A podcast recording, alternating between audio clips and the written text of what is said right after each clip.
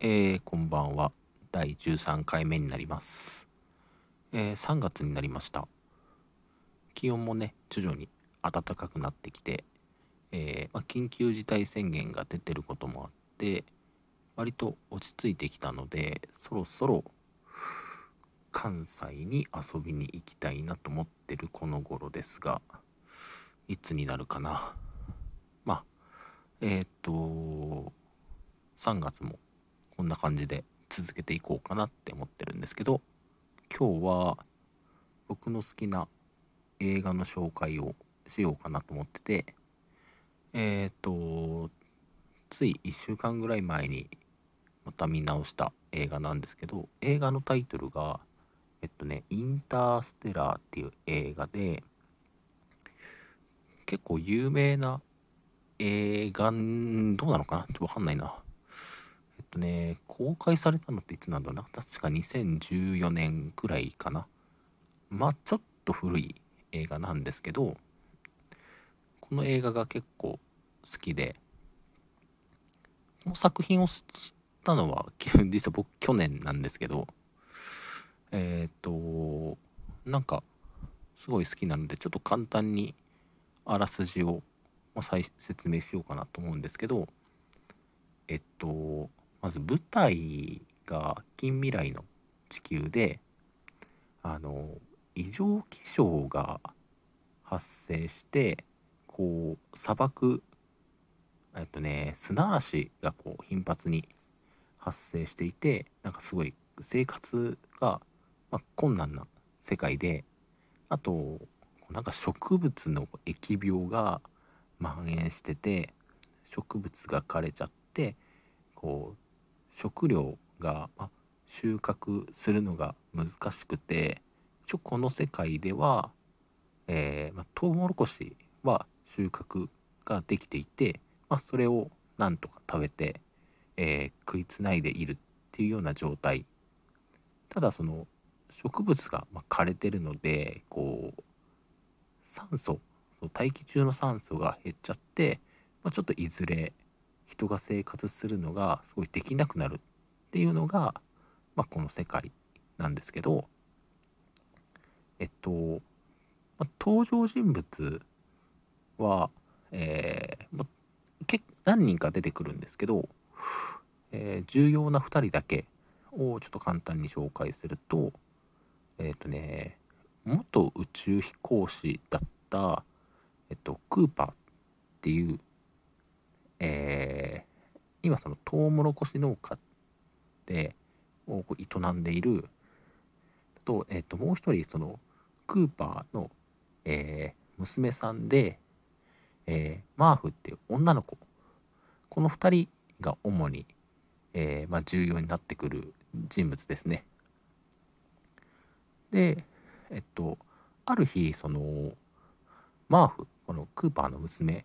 マーフの部屋で異常現象が、えっと、起こるんですけどその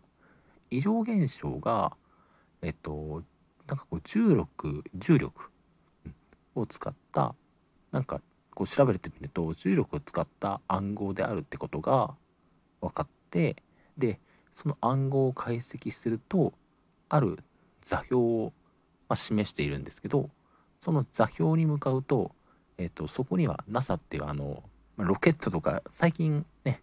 話題なんで名前だけは聞いたことあると思うんですけどまあ NASA があってでそこではその NASA が極秘に活動していてえっと、まクーパーは元宇宙飛行士だったのでえっとそこまあえっともちろん顔は知ってるというまあえっと、そこで活動していていろんなことをこう聞くんですけどどうやらそのこの近未来の地球では40 8年8年とかな50年とか忘れちゃったんですけどなんか土星の近くにえーこう こうちょっとすごい映画っぽい話題になっちゃうんですけど別の銀河につながるワームホールっていうのが突然出現したらしい。でそのワームホールの先にはこうなんか実は人が生活できそうな銀河、まあ、星があるってことが実は調査で分かってると。で NASA はそのワームホールで今地球に住んでいる、えー、人類を、えー、まあこう大きなロケットを打ち上げて、えーこうまあ、別の星に移住させるっていう計画を立ててるっていう、まあ、これこれが これだけでいいかな大体冒頭、まあ、作品のあのまあ、冒頭の流れっていうのはこんな感じです。でこの作品の何ていうかその面白いところっていうのがあのこの物語でこう起こることとかっていうのはえっと実際にこう科学的に、えっと、説明がつくことが実はほとんどでえー、っとこの映画でこう重要になる一つの要素として、えー、重力だとか時間っていうのが出てくるんですけど例えば、えー、重力によって時間ってえっ、ー、と ね難しいな難しい話題なんですけど時間って伸びたり縮んだりするんですよ。何言ってんじゃお前はって感じなんですけど例えばそうだなえー、地球の地上にいる時と、えー、宇宙例えば宇宙ステーションとか、まあ、人工衛星とか飛んでるんですけどにいる時って、まあ、えっといる時っていた場合地上にいた場合と、まあ、その宇宙にいた場合っていうのは、えー、時間の進み方が実は違うんですよ。地上で1秒だったとしても宇宙では、えー、極端な例ですけど例えば0.1秒だったりで宇宙にいる時の方が時間の流れっていうのは実は遅いんですよ。今のは極端な例なので実際には、えー、そんなすごいえっ、となん伸びたりあ縮んだりはしないんですけど実際はすごい0.00000000ぐらいの